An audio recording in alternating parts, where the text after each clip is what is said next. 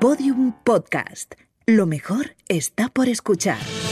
Saldremos mejores. Con Inés Hernán y Nerea Pérez de las Heras. Hashtag eleganza, hashtag con una sonrisa. Querida mejorcita, ¿cómo estás? Hoy sí nos hemos puesto de acuerdo en las camisetas. Si nos estás viendo en vídeo, verás el color corporativo de las feministas, el morado, que a mí no me entusiasma, nunca me ha entusiasmado. La verdad, el morado me parece una elección de marketing chunga. Pero eh, nuestros lemas son los mejores. Esta nos la traemos de Gijón. Pone cuenca minera, feminista y dinamitera. Eh, absolutamente, porque además es que nos, Amén. nos explicaron que precisamente en la cuenca minera había eh, un fuerte movimiento feminista, eh, que además muy de clase obrera, eh, luchadoras por los trabajos, por los derechos laborales, en fin. Unas tías estupendas de la brigada feminista de asturiana que nos que nos eh, dejaron esta- nos encanta que nos de- que nos encanta que nos regaléis cosas en los showles eh, pero sobre todo cosas fungibles querríamos ¿eh? como eh, vinos eh, legumbres marisco de concha todo cosas como mm, que no que, que se biodegraden rápido en nuestros cuerpos preferiblemente Ah, vale, vale, vale, Nerea. Bueno, pues eh, recogemos esta petición y aprovechamos para decir que vamos a estar este fin de semana, este próximo sábado, en Irún. O sea que si nos estás escuchando, eh, eres de allí y te apetezca eh, y te apetece, pues nada, quedan como cinco simpáticas entradas y ya está. Nerea, ¿qué tal, qué tal llevas tu columna vertebral? Está- estoy muy contenta. O sea, ha llegado después de 625.000 programas, el programa posterior a que me hagan esa resonancia magnética que llevo esperando en la sanidad pública madrileña desde que. Hostia, nervios, ner- Ya. muchos nervios. Desde que eh, Cristo perdió la chancla, también el conocido. traumatólogo me vio, una traumatóloga me vio el 9 de febrero, o sea, haz los Ahí cálculos. Eh, os quería contar cuándo 9 fue. de febrero de 2022, o sea, 9 de fe- eh, no, febrero de 2023 me vio la, la traumatóloga, Bala. pero eh, mi, mi doctora, mi médica de cabecera sí fue en 2022. Lo he buscado en la agenda de 2023 en plan voy a voy a, a que la gente se asuste, claro, con la- con estos márgenes, pero no lo he encontrado porque fue en un pasado remoto, queridas eh, amigas. fue en un pasado remoto. En un pasado remoto, ese es el ritmo. Eh, vienen elecciones, según las encuestas, pues en Madrid parece ser que la gente va a seguir haciendo como, como, Como que no pasa como que no tenemos al mando a un ratoncillo de dibujos animados, eh, va a votar a Ayuso y ¿qué os voy a decir? Pues que os odio, os odio, ¿sabes? Estáis a favor de Ayuso, estáis en contra de mis cervicales. Fin.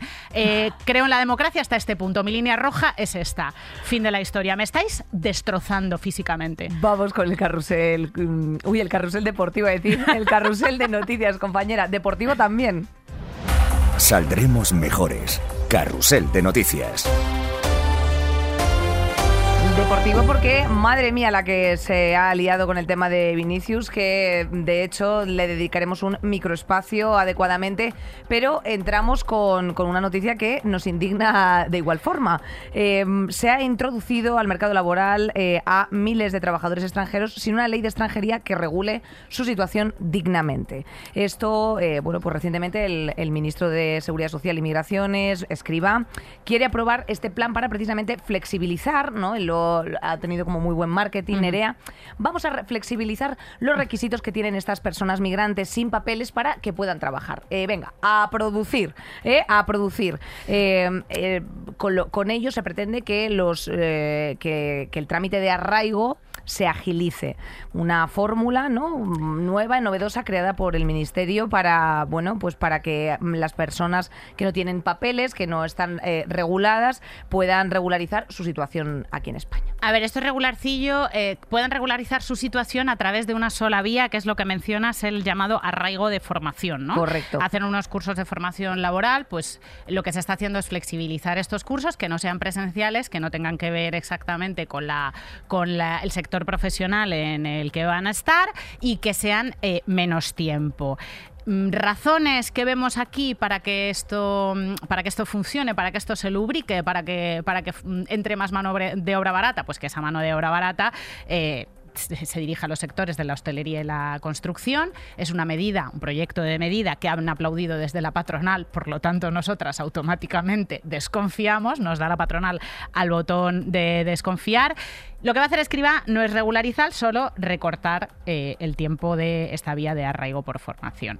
Los sindicatos dicen que es eh, esto no es ni más ni menos que inyectar mano de obra barata en, en ciertos Básicamente. sectores sin chimpún. Chimpún, de hecho, como bien sabéis, que aquí en este programa se ha comentado en numerosas ocasiones, el año pasado, a, estas alturas, yo creo, por junio, se presentó la iniciativa de las el, más de medio millón de firmas recogido eh, para aprobar la, ILP de regularización. Entonces, eh, era una iniciativa que pretendía responder precisamente a una situación de no derechos, de no derechos que se tenían, dado que el gobierno se estaba negando a hacer una reforma integral y eficaz de, pues, precisamente todo el, marco regulatorio que teníamos en materia de migración.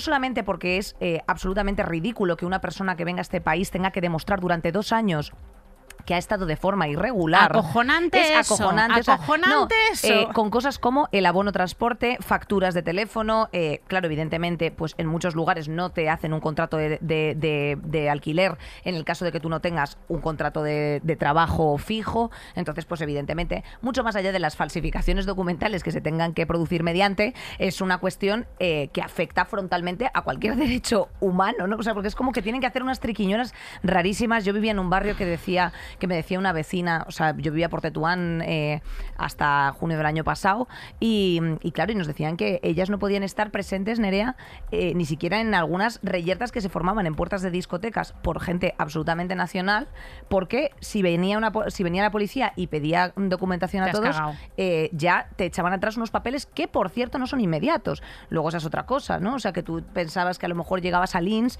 eh, ¿no? Y, te- y directamente decían, ¡ay! Bueno, claro, le estábamos esperando, ¿cómo no? Por favor, pase, aquí tiene su, su, su, mm, bueno, pues su tarjeta de residencia. Mm, No, no funciona, funciona así, así. no funciona así, te- son meses y durante este expediente que está abierto te pueden, por supuesto, pues sancionar, te pueden, mm, eh, bueno, poner como trabas para que tú consigas eh, de forma efectiva una, una regulación, ¿no? De tu, de tu Trabas situación. burocráticas, ¿qué será eso? Ah. Amiguita, amiguita, siempre lo decimos aquí a todas esas feministas que se cortaron el flequillo y se sanearon las puntas por la situación en, en- en otros países de ciertas mujeres, sería mucho más útil que echaréis una mano eh, con la burocracia a vuestra vecina migrante, para empezar.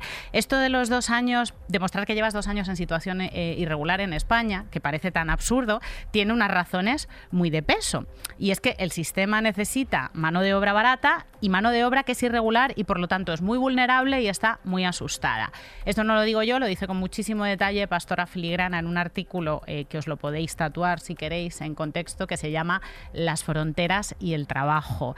Em, Europa, la- las políticas migratorias europeas y españolas sostienen que quieren una migración ordenada, pero lo que quieren es mano de obra en condiciones de mierda, ¿vale? Es que tal cual.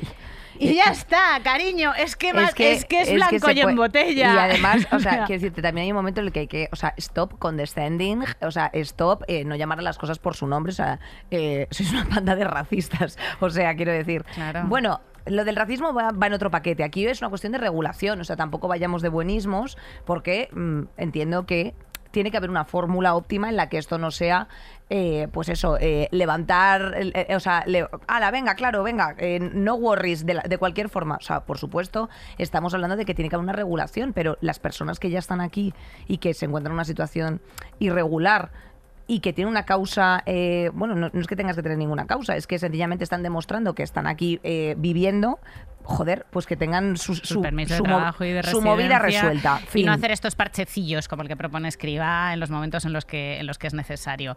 Bueno, en, en Uf, otras noticias de las distopías, las tras pequeñas distopías diarias de cada día, el, pe- el- el gran... O sea, Miguel Bosé, tía, es una fábrica de distopías, es, una, eh, es, es un productor industrial de disparates. O sea, y además es- un productor industrial de disparates que me gustaría saber si eh, se produciría de igual forma la contratación eh, en los servicios públicos, mm, por pa- si, si, eh, los disparates en vez de por parte de Miguel Bosé lo dijésemos tú y yo o yo qué sé, cualquier otra o, No, otra olvídate, celebridad. No, no, o sea, estas son personas que siguen con una sonrisa, que, que, que sí, tienen cierto abrazo, o sea, nos llama la atención. Como bien sabréis, chicas, pues Miguel Bosé ha ganado el juicio a su expareja Nacho Palau, ¿eh? En la que se rechaza jurídicamente la paternidad sobre los hijos de su expareja. Te ponemos en antecedentes, llevan más de, o sea, llevaban más de dos años de noviazgo sin eh, formalizar ningún tipo de, mm, pues yo qué sé, ¿cómo se llama esto, tía? Eh, Eh, filiación o... no, no, no, sin es- formalizar pareja de hecho, quería Vale, decir. o sea, perdón. no estaban casados ni eran pareja de hecho. Tú cuéntanos las cosas legales de esto porque yo estoy flipando. Nada, estas personas resulta que tienen cuatro hijos, dos nacidos del semen de Bosé y dos del de Palau, por supuesto, eh, bueno, pues a través de pues de reproducción De explotación de- de reproductiva. explotación reproductiva. Explotación reproductiva. Eh, Como cuarto programa que hablamos de semen, mucho semen en este Mu- programa. Mucho semen de pronto. Entonces. ¿qué ha ocurrido? Pues que eh, Palau in- intentó por la vía judicial eh, tener la custodia de los hijos de Bosé, porque cuando se separaron, como si eh, fuesen unos muebles slangak de Ikea, se hicieron una separación de bienes también materiales en torno a los niños. O sea, que decirte, los dos tuyos, los, los de tu semen para ti y los de mi semen para mí. Tú te quedas con las novelas de Mariana Enríquez y yo me quedo con las mesitas de noche. O sea, impresionante. ¿Y qué ocurrió? Pues que, eh, pues que la pareja, la expareja de, mm, de Bosé, intentó tener por la vía judicial la custodia de los otros dos niños eh, y que se reconociera la paternidad de él y la de Bosé para los hijos de Palau, ¿vale? Entonces, ¿qué ha ocurrido? Que el Supremo le ha dado la razón a Bosé de que los, o sea, diciendo, afirmando que los menores carecen de lazos biológicos con Palau. Entonces, eh, ¿qué, qué, qué ocurre aquí? Claro, la gente se ha llevado las manos a la cabeza, ha habido mucha incertidumbre. ¿Por qué? Porque ahora mismo está habiendo un tremendo boom, como vosotras bien sabréis, porque se están sencillamente llenando nuestras calles de clínicas de fertilidad, porque evidentemente estamos teniendo un problema de fertilidad eh, social. eh, o sea, esto es una, una realidad. escasez de fertilidad. Mm, sí, hay una escasez, hay un porque bajón por- tenemos las por- criaturas más tarde. Porque, porque bueno, tenemos porque tenemos unas condiciones de vida mm, menos mm, o sea que decirte menos adecuadas a, a nivel biológico para que se produzcan este tipo de cosas y porque bueno pues y a también nivel social. y a nivel social porque eh, la gente busca alternativas reproductivas no pues porque yo qué sé pues porque esa es una pareja del mismo sexo. Entonces eh, qué ocurre que la gente se ha echado las manos a la cabeza en plan de ay dios mío si yo tengo una hija con mi pareja eh, a ver si y somos dos personas del mismo sexo a ver si me va a pasar lo mismo el día de mañana que me divorcio o me separe no bueno pues aquí lo que ha- lo que se han dicho son tres cosas que te las vamos a aclarar en una línea. Em, el juzgado, o sea, el juzgado ha dicho que sí que existía una cosa que se llama posesión de Estado y el propósito de co- compartido de crear una familia. Esto es una realidad porque cuando tú estás en convivencia con otra persona y ahí empiezan a entrar críos, usted me dirá. Los críos convivieron seis años juntos. Seis años Claro. juntos, entre ellos, entre los hermanos. Eh, entonces, bueno, pues este, eh, pro- eh, este proyecto de familia era el motivo, o sea, era un motivo suficiente para entender que los menores habían crecido como si efectivamente Claro, eh, fuesen hermanos. hermanos. Entonces, esta posesión de Estado no ha suficiente para poder determinar esta filiación no matrimonial, que está también contemplada en nuestro Código Civil, eh, porque eh, mm, se han juntado varios asuntos. Uno, los cuatro menores han nacido mediante técnica de gestación subrogada en Estados Unidos. En España, bien sabéis vosotras que no está legalizada y por lo tanto la maternidad, como al venir determinada por la persona que da luz al bebé, eh, con la- eh, independientemente de la composición genética del bebé, pues evidentemente han determinado que no había ese, ese lazo. Dos, eh, no existía este matrimonio que hemos hablado, ni matrimonio, ni pareja de hecho, ni una... O sea, aunque haya habido una relación de 26 años de convivencia, pues esto no estaba inscrito y entonces pues así lo recoge el Código Civil y por otra parte no cabe eh, opción, o sea, no cabe la, adopción porque la diferencia de edad Atención, esto me ha parecido ya lo más llamativo. Entre los progenitores y los menores supera los 45 años. Entonces, cuando eh, la edad entre el adoptante y el adoptado, según el artículo 175 del Código Civil, eh, supera los 16 años, supera los 45 años, perdón, ya eh, esta, esta opción no se puede, no es planteable. Es una puta movida, claro, tía. Y esto, evidentemente, insisto, creo que puede hacernos saltar las alarmas en plan de joder, pues yo soy lesbiana, tengo una, tengo una pareja, quiero tener eh, un bebé. Bueno, pues no te preocupes porque eh, si estáis sencillamente, o sea, cuando tú vayas a tener un bebé a través de mm, fecundación in vitro por la seguridad social, que tienes hasta tres intentos y toda esta peli, pues te plantearán, te dirán, oye, tú eres madre sol- quieres ser madre madre soltera o tienes pareja? Tengo pareja, vale, genial. Y ahí entra en, en trámite el, el consentimiento y la- el Las consenso custodias y las de, las, movidas. de las movidas, claro. O sea que aquí de momento en España parece ser que sí que está bastante bien mm, definido todo el, todo el asunto para que no haya este tipo de irregularidades, porque a mí me han llegado a mis oídos, tía, cosas que hasta en el Hospital San Carlos hay gente que llega con un tarro de cristal diciendo, mira, es el semen de mi hermano, por favor, métamelo. Esto, verídico. Verídico. Entonces, Por claro, favor, hay cosas que eh, evidentemente hay que poner un pie en la puerta. Hay que poner un poquito de cabeza con el manejo, con el manejo del semen en general. semen. A mí lo que me preocupa más allá de las cuestiones legales que nos has aclarado muy bien y que tienen su cierta lógica, porque al final esto no es una decisión arbitraria, o sea que está muy bien fundada. Lo que me preocupa es la lógica detrás de querer solamente los hijos que tienen tu material biológico y renunciar a sus hermanos, a la custodia de sus hermanos, que es lo que ha hecho Miguel Bosé.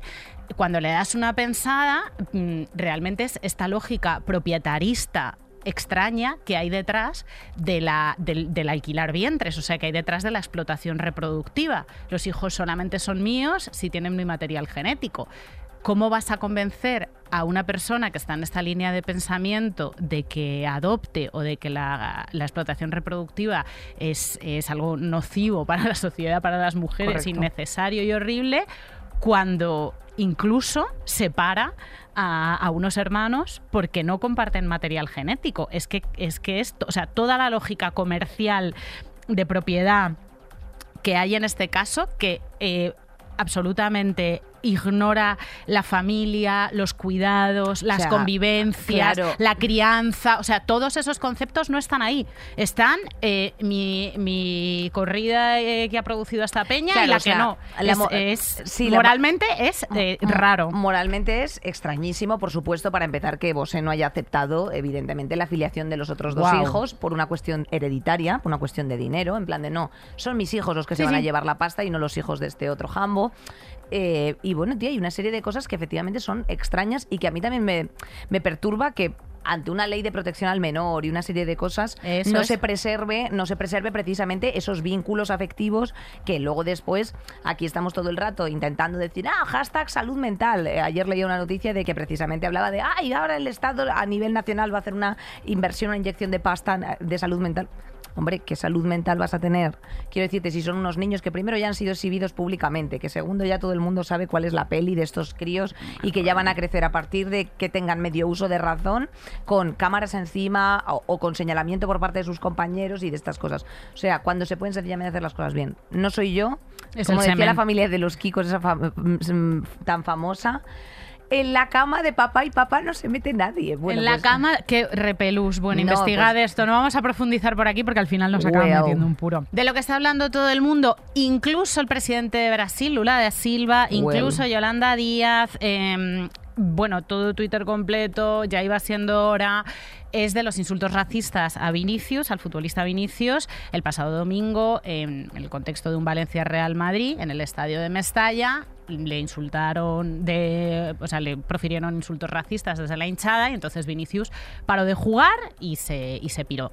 Y, y luego ha dicho que España es un país racista, que es un poco el agua moja, pero... Correcto, porque además tenemos que decir que esto es reincidente, Nere, que esto no es la Pues, primera vez que le ha rein- o sea, no es que ocurrido. es reincidente, es que es endémico. O Eh, sea, no, es literal. algo, no se puede decir que algo es reincidente cuando algo es absolutamente estructural. Yo he flipado con el tuit de. Yolanda Díaz, que ha dicho que em, esos insultos no representan a España ni representan al fútbol. Yo invitaría a la vicepresi a que se hiciera unos viajes, como llevo yo haciendo muchísimos años, en los autobuses Madrid-Almería, Almería-Madrid, en los que hay mm, directamente actitudes de apartheid, o sea, unos niveles de deshumanización, mala educación hacia las personas racializadas, que ahí hay muchas, malas contestaciones, eh, cambiarse de asiento, o sea, unas actitudes que están ahí y que llevan ahí muchísimos años y que yo sigo viendo. Total. También la invitaría a visitar el, eh, la cuenta de Instagram Racismo Ilustrado, que recoge las actitudes racistas que se producen en aplicaciones para ligar en un entorno supuestamente tan progresista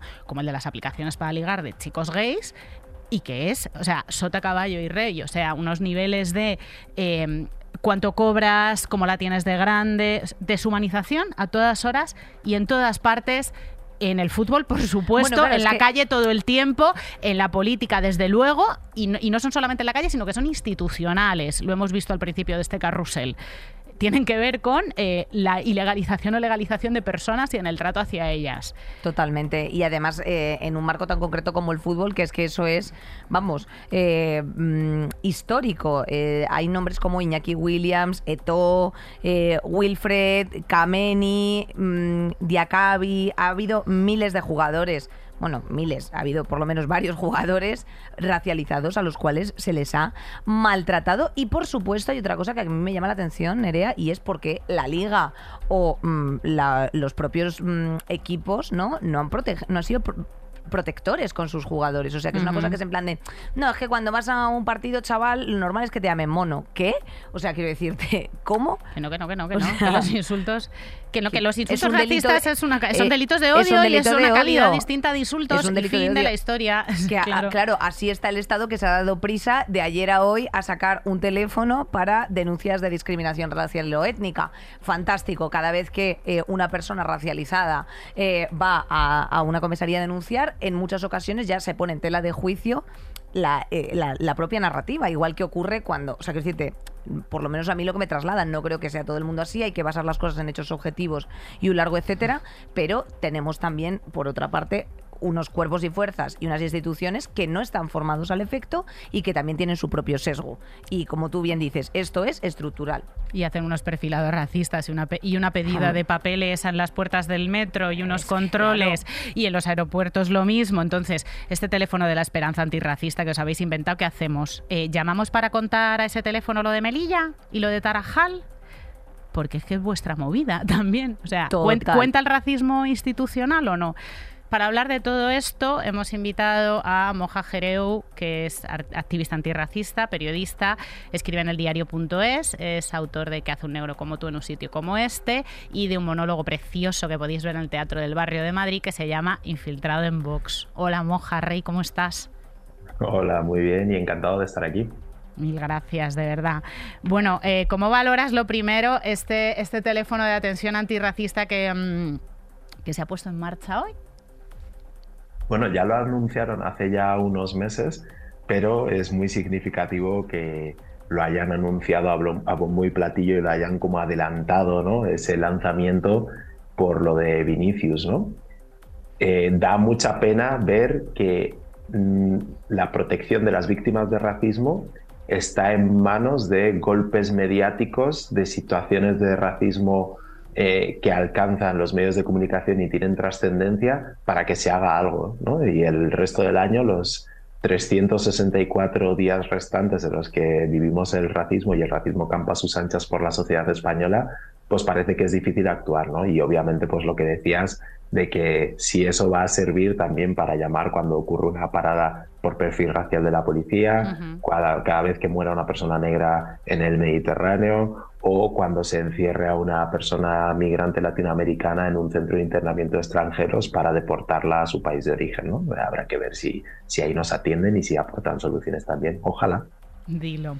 Eh, ¿cómo, ¿Qué tal, Moja? ¿Cómo estás? Em, yo quería preguntarte un poco eh, mm, si tú crees que, bueno, o sea, eh, hemos, em, hemos estado hablando del fútbol, pero realmente Nerea ha señalado una cosa que me parecía muy interesante y es que o sea, estructuralmente toda la sociedad es racista. ¿Cómo reaccionas tú precisamente ante estas declaraciones que ha hecho Yolanda? Y también, en positivo, ¿cómo estamos valorando en la posición en la que están teniendo algunos medios, por ejemplo, pues yo que sé, el Marca, el As, mm. todos están, muchos periodistas, Carreño, etcétera, están señalando directamente pues estos ataques porque evidentemente mm, deberían de no, ocurrir. Sí, pero es bastante raro, ¿no? Que los medios deportivos de repente ahora no sé, ¿está bien? ¿Es oportunista? ¿Cómo lo ves? Eh, bueno, primero sobre lo de Yolanda Díaz, bueno, es significativo, ¿no? Porque una persona progresista, ¿no? Que, que defiende como unos ideales, creo que debería partir por la base de reconocer que el racismo está intrínsecamente ligado a la historia de España, el racismo y el colonialismo, que se sigue dando a día de hoy y mientras siga existiendo el racismo seguirá siendo algo representativo en España. Eh, dicho esto, em, creo que hay que darle un mérito a todos los movimientos y organizaciones antirracistas y de migraciones porque parte de que se esté hablando, por ejemplo, a día de hoy de antirracismo, que esto incluso haya aparecido en la portada del marca diciendo que no vale con no ser racista, sino que hay que ser antirracistas, que es algo que en los últimos años en el movimiento antirracista hemos venido diciendo muchas personas, colectivos y así, pues bueno, eh, también darnos como cuenta de que hemos conseguido de que al final ese mensaje haya calado. Claro, del discurso a la acción hay un trecho, ¿no? Y ahí es donde incluso los propios periódicos que están poniendo eso, pues luego son los que tienen eh, periodistas que van a la rueda de prensa y dicen, oye, que no ha dicho eh, mono, sino que ha dicho tonto, haciendo ese gaslighting racial terrible. son, los mismos, son, los mismos, que luego dicen, no, pero es que eh, le insultan porque es el mejor jugador de Real Madrid, ¿no? Metiéndolo como si fuera una batalla entre equipos de fútbol o antimadridismo o lo que sea, en vez de ser un caso de racismo que da igual que seas futbolista de Madrid o da igual que seas del cacereño de alevines de, de 11 años porque los insultos racistas son los mismos, ¿no? Entonces, bueno, que también del dicho al hecho hay un paso, así que bien, pero con cierto escepticismo. Ha habido una denuncia desde el Real Madrid. Eh, ¿Esto lo consideras oportunista? ¿Lo consideras eh, positivo? ¿Es una conciencia real?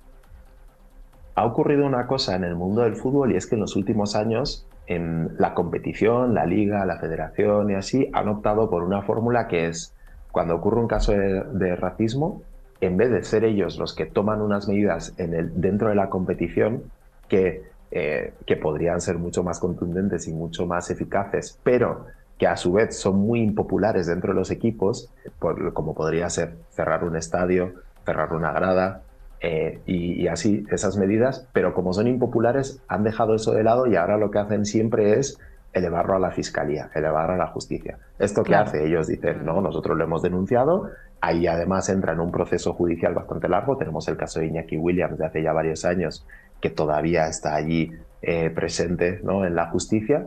Pero claro, es una forma de lavarse ellos las manos, de decir, no, no, nosotros hemos denunciado. No, no, perdona, tú dentro de tus competencias en tu liga, tú puedes hacer cosas, tú puedes cerrar estadios, tú puedes evitar eh, hacer mucho más por el antirracismo, parar partidos, puedes hacer muchas soluciones que no estás aplicando porque has decidido externalizar la responsabilidad en la lucha antirracista. Exactamente. Cuando el problema lo tienes en casa. Eh, no, y además es que es lo que comentábamos antes, porque la liga no ha tomado medidas antes. Em, el otro día, o sea, ayer también creo que salía Florentino eh, Pérez diciendo, oye, pues mm, desde aquí no vamos a tolerar más insultos eh, a nuestros jugadores, no sé qué. Ah, bueno, pues mm, parte de la base de, efectivamente, mm, denuncias directas, poner árbitros que estas cosas no las consientan, expulsiones de, de los campos, etcétera. Por cierto, un pequeño aplauso a Lucas Lucas Vázquez, que fue el que se eh, enfrentó, bueno, no se enfrentó, pero se acercó a la grada a decir, sois ustedes, son unos racistas y unos fascistas. El jugador Lucas Vázquez. Fantástico. que, eso es, eh, que eso también es, es positivo. Detrás de cada conciencia antirracista, esto nunca hay que perderlo de vista, hay un activista antirracista eh, que se ha ocupado de hacer una labor de divulgación y una labor de pedagogía, como, pues como hace la gente desde Espacio Afro, desde montones de, desde montones de espacios eh, a los que estamos súper agradecidos, Moja. Pues sí, ahí estamos dejándonos el cuerpo, la salud mental muchas veces y, y, todo eso, pero aprovechando también, eh, como lo llama Sari Vivan, esta Black Week, ¿no? Eh, la Black Week esta que tenemos cuando ocurre un suceso de estos de racismo, ¿no? Y Estas pequeñas ventanas de atención. Claro, y que de repente, oh, hay negros en España que hablan de cosas. Em, pues bueno, también es importante eso, ¿no? Aprovechar estas ventanas para poder hablar no solo de lo que ha ocurrido en este caso con Vinicius, sino de ampliar el debate y hablar del racismo mucho más allá, porque al final eso es lo que nos va a dar la solución a lo de Vinicius. O sea, por mucho que se trabaje dentro del mundo del fútbol el tema del racismo y se pueden tomar medidas muy buenas, si no trabajamos contra el racismo más allá del fútbol, por ejemplo, tanto no solo en el sistema educativo, sino en la forma en la que se nos representan los medios de comunicación, en las películas, en las series, en las redes sociales, en la forma en la que se habla en el lenguaje, en el acceso a la vivienda, si todo eso no se resuelve, seguirá existiendo eh, el racismo en los estadios de fútbol. ¿no? Por lo tanto, tenemos que ampliar el debate. Nos ha servido muy bien para hablar de este tema, lo de Vinicius, pero es urgente ¿no? que ampliemos el foco y pongamos la atención en todo lo que permite ese racismo estructural, incluyendo al fútbol. Pues millones de gracias, Moja. Aquí tienes tu casa para cuando, para cuando quieras y al otro lado pues ir escuchando que hay que ir sacando la mugre del fondo. A tope, tenemos trabajo. Un abrazo, gracias. Un abrazo enorme. Gracias, Moja, un saludo. Pues nada, Nere, hablando de sacar eh, la mugre del fondo, no te lo vas a creer. Este domingo hay que votar elecciones autonómicas y municipales. ¿Y a quién votamos, Nerea? ¡Ay, Dios mío! Vamos a hacerte eh, la, la metacampaña para que te enteres tú de cómo nos están intentando masajear eh, por fuera y por dentro con nuestro tema central. Saldremos mejores. Dios mío, que el 28 toca votar otra vez. Es todo el rato. Yo tengo la sensación de que estoy en la fiesta de la democracia sin parar. No puedo salir. Es Parece un una, after. clase, parece una clase de aquagym, No, no, es Parece- el ángel exterminador de Buñuel. Parece O que vamos a misa todo el rato. Y ahora vota- y ahora sí, Ay, y ahora tal. Y además es que, claro, aquí teníamos dudas porque como hace no demasiado, también hubo unas elecciones que adelantó Ayuso para cepillarse a esos simpáticos ciudadanos, eh, ciudadanos del partido, pues... Bueno, pues y claro, ciudadanos las personas también. las Eh, no perdamos de vista lo de las cervicales. Las- eh, claro. Ciudadanos, las personas también se los anda cepillando y los de las residencias, obviamente, claro, acuérdense. Sí, sí, es figurado y es literal. También en España, nos gustaría empezar por esta movida de que en España no se cumple la premisa de un ciudadano un voto por el método DONT, que todavía hay mucha gente que no se lo sabe. Y tú que has estudiado Derecho igual, Inés, con tu clarividencia y tu lucidez, nos lo puedes explicar un poco. Madre mía, esto lo dábamos con Antonio de Cabo, que por cierto, este catedrático que me daba mi clase y que me dirigió el TFG en la Universidad Complutense de Madrid, que yo presenté eh, un TFG de pues em, la eh, justicia universal, eh, universal, una sentencia guatemalteca que afectó positivamente a eh, ciudadanos españoles. Eh, pues este señor nos dio unas clases maravillosas de efectivamente cómo funcionaba el tema de, los, de las votaciones. Es un sistema, eh, precisamente este, este método, que se utiliza para repartir los escaños o concejales entre las candidaturas de forma proporcional al número de votos obtenidos. Eh, una vez que se celebran las elecciones, los votos que ha obtenido eh, cada partido se ordenan de mayor a menor. O sea, ahí tienes las papeletas. Si te ha tocado a ti, querida, ser presidenta de mesa, pues al menos vas a ser presidenta de algo en la vida. Enhorabuena. ¿eh? Y, eh, y se descartan las candidaturas que no llegan a un porcentaje mínimo, Nerea, que muchas veces lamentablemente se nos quedan ahí pues nuestro Pacma, nuestros verdes en algunos en algunas localidades que a lo mejor pues deberían de conseguir algo, pero pues que lamentablemente no llegan. Precisamente todo esto, eh, ¿con qué propósito? Para evitar una excesiva fragmentación de la Cámara. Eh, el umbral de esto es el 3% en generales y el 5% en municipales. Eh, mm, bueno, pues para obtener esta representación es necesario eh, superar esa barrera. Con las formaciones políticas, Nerea, que sí que han pasado el corte, se va dividiendo el número total de votos obtenidos entre el número de escaños o concejales que hay en cada circunscripción electoral. Véase, aquí en la Comunidad de Madrid, pues tenemos en la Asamblea de Madrid 135. Pues esto, votos obtenidos entre el número de escaños. Y eh, tal y como es, eh, establece este sistema.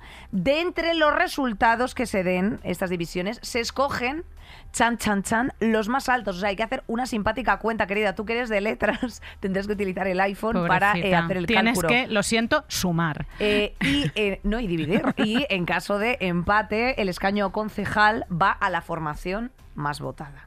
Eh, claro, esto evidentemente también, eh, eh, bueno, pues mm, tenemos... influyen los votos en blanco, influ- influye la abstención, los votos nulos. El voto en blanco beneficia a las formaciones, a los partidos mayoritarios y los votos de formaciones que no llegan al 3% o al 5% también benefician a los partidos mayoritarios. Todo beneficia a los partidos mayoritarios, excepto que levantes el parrús del sofá el domingo. Eso no beneficia a los partidos mayoritarios. Eh, Porque la abstención, la abstención, estas bolsas de abstención que tantísimo preocupan a las formaciones políticas, sobre todo de izquierdas, porque en la izquierda somos gente que pensamos mucho, le damos muchísimas vueltas a las cosas, nos autocriticamos un montón, hemos ido sin parar al psicólogo. Entonces, eh, a veces lo que hacemos es como quedarnos paralizados y castigarnos a nosotros mismos y no ser capaces ni siquiera de eh, contemplar el mal menor como una opción. Vamos a ver si dejamos de hacer esto, prima, la verdad.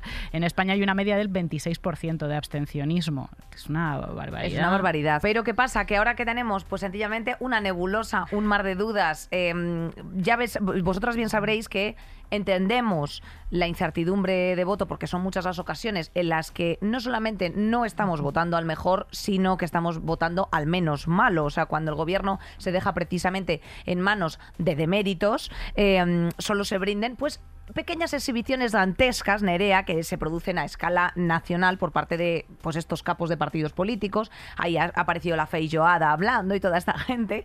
Y en vez de apoyar a los candidatos, pues parece que, que estás manchando más el nombre del propio eh, partido. Así que, pues hemos hecho un recap eh, simpaticón, así de cosas que nos han parecido dignas de mención señalar. Eh, este, este pequeño gazpacho. Nerea, anímate tú, empieza con el Partido Popular, tu partido favorito. Feijó no sabía dónde estaba. ¿Vale? En Badajoz era un poco como, no sé, Beyoncé un día que no sabe si está en Sydney o está en Houston, ¿sabes? Pues exactamente igual, pero con Badajoz y Andalucía, que a él le emocionaba mucho respirar el aire de Andalucía y se llevó una bucheada espectacular. En vez de decir, jo, lo siento, empatía, chicas, estoy muy agobiado, eh, lo que hizo fue decir, era para ver si estáis atentos, o sea, el puto profesor que has tenido en la secundaria es fijo. Eh, ese señor. Es, eh. ese señor, una vez más. O sea, eh. tenía una oportunidad de hacer el ridículo un poquito menos y le pasó la ola. No la aprovechó. No la aprovechó, efectivamente. Podría haberse disculpado sencillamente y decir hashtag soy humana. lo siento, soy humana como Chenoa. Claro, exactamente. Y nada, y sencillamente pues decidió hacer el ¿Cómo ridículo. se lleva eso en la, en la política, eh? Con lo, con lo bien que sienta decir, jo, me, me he equivocado como Rosa de España. me, y ya equivocado, está, Y seguir para adelante. O como el rey, mira, tu verdad, me he equivocado, no volverá a ocurrir. Y tanto que sí volvió tanto a ocurrir. que sí volvió a ocurrir todo el rato. Isabel Díaz Ayuso, querida eh, afirmó en la Asamblea de Madrid que el cambio climático, pues nada, esos son ciclos y que por tanto, pues eh, no se puede ir contra la evidencia científica, que como son ciclos, pues eh, se proponía una medida, atención, que es llevar la naturaleza y salud a todos los vecinos y a familias y que lo íbamos a hacer pues de esta manera. tú en tu piso ratonera de 35 metros cuadrados interior, pues te anima a que pongas una planta, una planta por balcón. fíjate, ah, vale resuelto. O sea, Jean-Jacques Cousteau, o sea, una tía, Greta Thunberg. Eh, activista por, el, por, el, cambio climático. Pero luego da igual, pero luego da exactamente igual, porque luego hablaremos de la emocionalidad dentro de las campañas, que yo creo que tiene muchísimo que ver eh, con que la gente esté tan conectada con Ayuso de manera masiva en Madrid, pase lo que pase, eh, que es que ven esta gilipollez de las plantas u otras muchas, o lo que dijo el otro día con un canutazo, que fue como eh, mira, da igual. Que le hicieron una pregunta y dijo, eh, eh, mira, da igual. Es que no me molesto ni en contestarte. Es como que no eres una colega de mi sobrino, tía, que eres una representante pública. Pero la peña, o la peña despolitizada, o cierto tipo de peña, ve esto y dice, me siento me, siento conectado. Eres como yo. Como diría mi abuela, un genario en el balcón eres demasiado humana. Es muy preocupante esto y así arrasó Trump también, eh, siendo sencillamente un sinvergüenza de barrio eh, con el que la gente conectaba porque la gente no había, no nada más allá que las eh, élites de izquierdas que les apabullan moral e intelectualmente. Y esta tía pues ha subido a ese carro. han pasado cosas súper graciosas y mi favorita es la candidata a la alcaldía de Parla, Ahí va mi madre, joder. Claro, que esta gente se ha dedicado, eh, never forget, enviando eh, propaganda electoral a las casas, que por cierto... La gente de Vox estamos hablando la ahora, gente de ¿eh? VOX. La gente de VOX. efectivamente, que por cierto, te tengo que anunciar que sí, que, que puedes solicitar formalmente que los partidos políticos no te envían correo electoral al buzón de tu casa y es bien fácil y es a través de la sede electrónica del Instituto Nacional de Estadística. Yo lo hice recientemente, según me llegaron tremendas somnolencias, esa sábana que me llegó de, de, de Vox, que eh, tengo que decirte que él estaba, o sea, Ortega Smith está como sencillamente obsesionado con la peligrosidad en los barrios y volver a estar en una ciudad segura. Fíjate, eh, fíjate esta candidata a la alcaldía que has dicho, eh, que efectivamente ha sido detenida una señora que se presentaba para alcaldesa en Parla por venta y distribución de droga en la zona de Madrid Sur, fíjate. Breaking Bad. 1,7 kilos de cocaína. Vaya. Tan solo. no. Cariño, eso no es una despedida de soltera, mi vida. Eso es más cosas. Ahí te da para, por lo menos. Esta, tía se va a hacer una década de San Isidro, chaval, por la tocha. Ni que sea un par de bodas te da con eso, hermana. Qué barbaridad. Otra barbaridad que ha pasado con vos es que llevaban el mismo programa para todas partes y esto ya lo habréis oído hasta la saciedad. Es que es que lo más grave de esta gente es eh, no solamente que sean unos chungos racistas y homófobos, sino que son eh, absolutamente contrarios a la supervivencia humana porque han votado sistemáticamente en, contra de todas las medidas sociales que se han propuesto eh, desde su existencia y que además em, son vagos, o sea, no han cambiado pues Madrid por Almería y, estaban defendiendo que hubiera metro en eh, que, iba, que iba a estar el, metro más limpio, que iba a estar el metro más limpio en el Oreja. amo, sencillamente. Y las playas mejores en Madrid, mira que nos las iban a traer. Bueno, tenemos que decir, Nerea, otra de las protagonistas de, esta campaña electoral, ETA, ¿eh? extinta hace 12 años, fíjate, eh, y dale, ETA, y otra hace vez ETA. una década y pico. Em, Ayuso ha dicho en varias ocasiones, incluso contra el criterio de su propio partido, que la banda terrorista sigue viva como argumento electoral para poner a la gente nerviosísima. A mí me parece una indecencia absoluta. O sea, el PP siempre está diciendo como que el PSOE necesita a Bildu para gobernar. Bildu, que es eh, un partido mm, político, legal, y existente que en ningún caso se va a ilegalizar a, pesar de lo que propongan repetidamente porque no hay razón para ello, yo creo que el que necesita a ETA, que es una banda terrorista extinta hace muchos años para sus argumentos políticos, es el PP. O sea, que por eso la está sacando constantemente sin parar, incluso no, no solo eh, lo, dice Ayuso en contra del criterio de su propio partido, sino en contra de la dignidad y la opinión y la confrontación con las asociaciones de víctimas, que la han reprobado y le han dicho, señora, cállese, no juegue con esto. Y la tía le da exactamente lo mismo. Esto ha saltado a la actualidad porque Consuelo Ordóñez, hermana de Gregorio Ordóñez, asesinado por la banda, dijo que había 44 mm, candidatos, siete de ellos con, con delitos de sangre y que se han retirado, bueno, no se han retirado, no se han retirado de las de las candidaturas porque es demasiado tarde para ello, pero han dicho que no, no tomarán sus, sus cargos, siguen en las listas, pero no tomarán sus cargos le ha dicho, incluso esta mujer que denunció esta situación, que habló de esta situación, le ha dicho a Ayuso que es una absoluta indecente. Y Ayuso, siguiendo la línea de su partido como fijo, en vez de recular y decir, pues mira, a lo mejor sí, soy una poquita de indecente, ha contestado que esta mujer tiene problemas con el PP. Ah, Fíjate. Qué vergüenza. Ya, pero tía, es que esto es así. O sea, este es un plan de Miguel Ángel Rodríguez, que fue el asesor de Aznar en su momento y ahora es el asesor por pinganillo de Isabel Díaz Ayuso. Eh, como si eh, del deluxe se tratase. ¿Qué queréis que os diga? Vamos a explicaros brevemente cómo se hace una campaña electoral.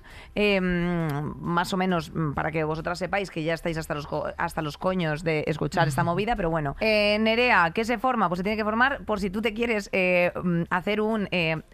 político nova, o sea, es decir, montarte tu propio eh, partido político, pues que sepas que necesitarás un equipo de campaña que incluyan cosas como comunicación, argumentario, discurso, algo para el digital, un programa, logística, finanzas, legal, en fin, perfectamente la Genesi se podría hacer cargo de todas estas ella sola.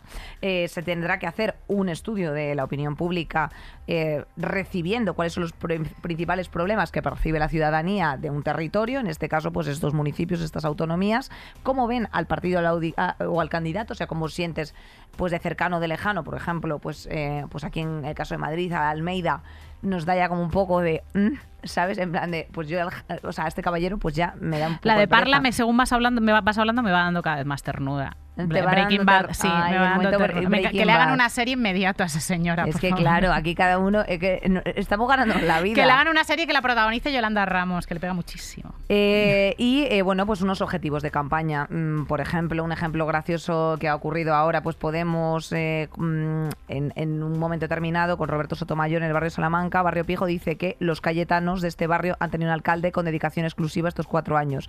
El 28 de mayo eso va a cambiar corriendo. Y sale él una foto corriendo porque el, porque el pavo es atleta. En fin, este tipo de cosas. Y evidentemente eh, son cada vez más los candidatos, yo creo, los que son el propio mensaje de la campaña, como ha ocurrido pues mm, con Ayuso, como ha ocurrido con otras. Bueno, la propia Mónica García en Madrid también eso, porque es anestesista, porque es sanitaria, entonces lo ha llevado por bandera, también es una mujer que tiene familia, también es corredora, o sea que mm, hay mucho de la personalidad de los de los candidatos que te que arrastra. Y hablando de campañas, eh, visualmente la de la de Más Madrid, la de Rita y Mónica, parece que la ha hecho Wes Anderson, ¿no? Esto es un verde sanitario ideal y una simetría y unos naranjas que me encanta. Bueno, Nerea, y alguien que sabe muchísimo de campañas electorales y de lo que hay detrás de ellas es Ana Salazar, que nos acompaña de forma virtual, consultora política, también directora de Idustres Estrategia. Muchísimas gracias, Ana, por estar esta tarde aquí con nosotras. ¿Cómo estás? Si no os miento, os digo que estoy agotada, pero ya queda poco.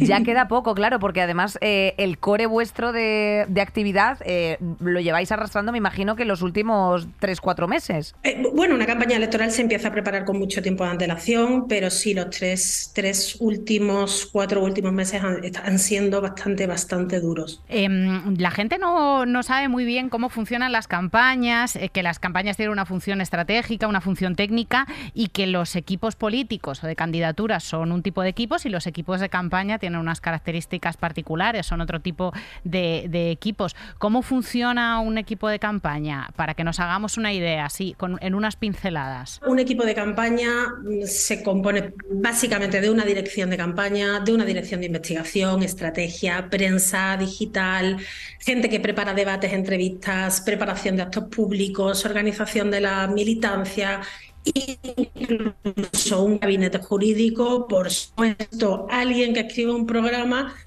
y no nos olvidemos de la parte económica y presupuestaria, porque si no nos podemos meter en un jardín. ¿Cuáles son los objetivos, Ana, de una campaña electoral? ¿Cómo empezáis a montarla? ¿Cómo trasladáis el mensaje? Mira, una campaña electoral, eh, eh, para, para diseñar una campaña electoral lo primero es el análisis y la investigación. A mí personalmente me gusta hacer un estudio comparativo de los resultados de las elecciones anteriores, de las últimas elecciones con las anteriores, es decir, de las dos anteriores, para ver cómo y dónde ha fluctuado el voto. ¿Vale? Y a partir de ahí poder tener un mapa del territorio de qué es lo que ha ocurrido. Eso normalmente lo tenemos, bueno, normalmente a mí me gusta tenerlo a nivel de sección electoral. Cuando ya tenemos ese trabajo hecho, nos vamos a la investigación que todo el mundo conoce, las típicas encuestas, ¿no? Los sondeos que eso después se acompaña de otro tipo de investigación que la gente no la conoce, que se utiliza más en el mercado, que, es la investigación cualitativa. Esa investigación es muy importante porque es la que te da los argumentos, es la que te da los, los resortes en los que tú vas a tener que tocar en campaña y por tanto es la base para diseñar una campaña. Y los objetivos de campaña dependen mucho, es que depende del punto de partida, depende del viento de cola, depende del contexto, de la candidatura, del estado de la marca. Es decir, tú sales a una campaña y lo lógico es aspirar a la victoria, ¿no? Pero también tienes que ser realista. Es decir, eh, si tú partes de una situación en la que el partido no está bien, no tienes una buena candidatura, oye, pues a lo mejor vamos a salvar los muebles o vamos a decir, bueno, pues subir un par de concejalías más o vamos a subir un par de escaños más o sencillamente vamos a que el bloque sume, ¿no? No, no voy a quitarle mucho voto a, a quienes pueden hacer que, que, me sume después y conseguir el gobierno de turno. Es decir, los objetivos de una campaña pueden ser diferentes y variados. Y todos esos objetivos se mm, em, cristalizan en un discurso, que es los valores que vende ese partido, los valores de los que quiere convencer a la gente, y en un lema, ¿no? Estas dos, tres o incluso una palabra con la que nos intentan convencer los partidos. Hay lemas absolutamente memorables como Just We Can, eh, Make America Great Again, aquí hemos tenido el Si Se Puede, que bueno, no era muy original, pero funcionaba, ganas. Em, ¿Cómo los valoras? ¿Cómo han cambiado? ¿Cómo ves los, los lemas de, campaña en estas elecciones? Pues mira, tenemos dos momentos. En la precampaña, la en la precampaña todavía no se puede pedir el voto, eh, pero hay un momento hasta que se convocan las elecciones en la que los partidos sí pueden hacer publicidad pagada. Eh, eso es hasta en esta elección, me parece, no, os estoy hablando de memoria, ¿vale? No sé si fue hasta el 2 o el 3 de abril. Ahí vimos un gran despliegue de creatividad. Vimos la campaña de Rita, la de lo hace Rita, vimos la campaña de Cocuenca, de Cuenca pone al mundo mirando a Granada. Es decir, sí hemos visto mucha creatividad en pre-campaña, eh, y ahora la campaña sí la estamos viendo un poco más dirigida al votante, al que cada, cada equipo necesita conquistar. ¿no? ¿Esto por qué ocurre? Pues por la propia particularidad de una campaña local o una campaña autonómica. ¿no? Se trata de. Eh, eh, el, el escenario que nos encontramos en campañas locales y autonómicas es la existencia del voto dual. ¿Qué significa esto? Que yo puedo votar en las nacionales al partido que me dé la gana y al partido contrario en las elecciones locales o en las elecciones autonómicas. ¿Por qué? Pues porque el representante, alcaldesa, el presidente, quien sea, o los candidatos me generen confianza, me caigan bien o por la razón 33, ¿no? Ese voto existe, la dualidad del voto existe. ¿Qué ocurre?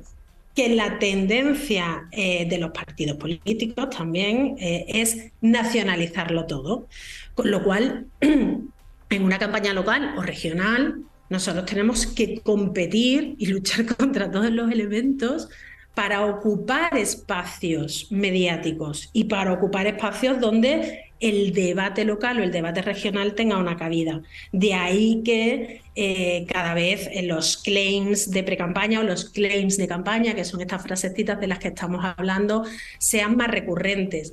Y otro aspecto que sí me gustaría destacar es una cuestión de que en España la profesión de la consultoría política cada vez va cogiendo más músculo. Entonces cada vez hay más gente preparada, hay más gente con técnica, hay más gente trabajando en los equipos de campaña y eso por supuesto aumenta el nivel. Una cosa, Ana, em, hay una cuestión aquí que has planteado que me ha parecido muy interesante y es salir en los debates públicos. Eh, bueno, en, definitiva, eh, liarla o tomar protagonismo para que evidentemente se hablen de ciertas cosas.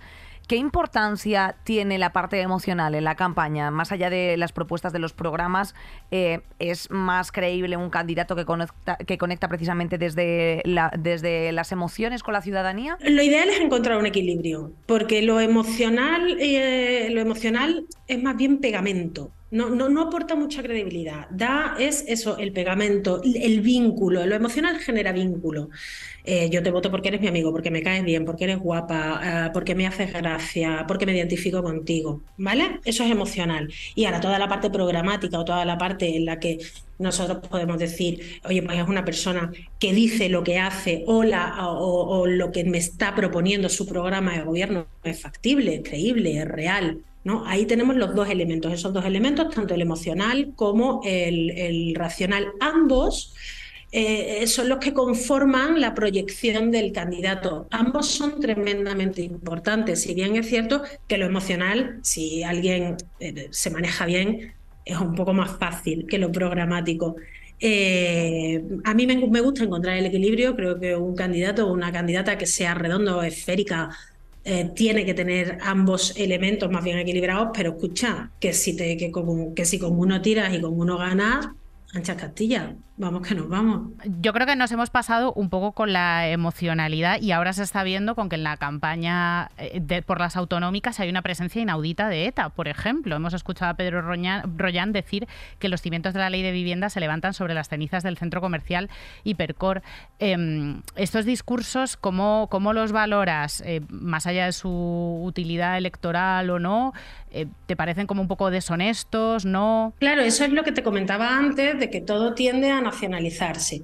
Es decir, eh, eh, implica hasta qué punto el proyecto de una ciudad o el proyecto de una comunidad autónoma, cómo va a desarrollar su modelo económico, cómo va a, cómo afronta los próximos cuatro años o cuál es su proyecto político eh, está relacionado con un problema de índole nacional eh, que además, bueno, eh, estamos ya en, otra fase de, la historia respecto al, respecto al tema de ETA. Em, es más bien contaminar. Por, eso es, es importante lo que te comentaba antes de acaparar espacios de, de, atención o ser capaces de llamar la atención a nivel nacional porque todos los partidos van a atender, bueno, todos los partidos no, en esta, en esta ocasión eh, es un partido concreto el que tiende a que el debate sea un debate nacional que sabe que forma parte de un resorte emocional que tienen que tocar, que tienen que tocar porque les moviliza su voto o sus potenciales votantes, todo el voto que tienen que conquistar. Entonces, eso es lo que te comentaba antes de luchar contra viento y marea eh, eh, contra todos los elementos. Pues Ana, muchísimas gracias. Eh, te deseamos sobre todo descanso y buenas vacaciones. Esperemos que las campañas que, habéis dirigido desde vuestro equipo pues surdan con todo el éxito, que seguro que sí, del mundo y se vean reflejadas en esas urnas. te mandamos muchísimo cariño, muchas gracias por tu tiempo y, nada, pues esperemos que estés bien y sobre todo insistimos que descanses. Puedo prometer y prometo que el día 29 voy a dormir. Gracias a ustedes. Conmigo. 呵呵。Muchas gracias, Tesoro. Que vaya muy bien, Ana. Pues, eh, queridas mejorcitas, eh, ya lo hemos recogido. Que sepáis que hay gente detrás eh, de todos estos planteamientos, de todas estas decisiones. es una cosa que se estudia durante meses, aparte de todo lo que hayáis visto de obviedades, de la psicología de los políticos. El que pones la mano aquí, cuando te tocas mucho aquí, quiere decir que estás mintiendo. Cuando van los ojos para la derecha, es que estás recordando. Y todo este tipo de vainas son ciertas, pero además hay grandes equipos y, sobre todo, en función de grandes presupuestos que secundan y hacen posible que esos candidatos eh, prosperen. Y si no, que se lo digan eh, al pinganillo de Isabel Díaz Ayuso con Miguel Ángel Rodríguez. Querida, eh, vota, vota, pero sobre todo vota bien. es lo que te queremos pedir desde aquí. Piensa en las cervicales mías, que es que no te cuesta tanto, por lo menos en la Comunidad de Madrid piensa en mis cervicales y más allá también, porque lo de mis cervicales es ya un asunto moral, es un asunto universal casi prácticamente. Absolutamente. Es una manera de ver el mundo y se acabó. Amiga, gracias por estar ahí. Mueve el culo del sillón el domingo que viene. Nos vemos la semana que viene, tesoro. Gracias a ti por estar ahí y a toda la gente que tenemos en la pecera, a Marisa, Julia, Gema, Sara Luque querida, Bea. Eh, hasta la semana que viene, amores. Nos vemos, queridas. Saldremos mejores. Con Inés Hernán y Nerea Pérez de las Heras. Todos los episodios y contenidos adicionales en podiumpodcast.com y en nuestra aplicación disponible para dispositivos iOS y Android.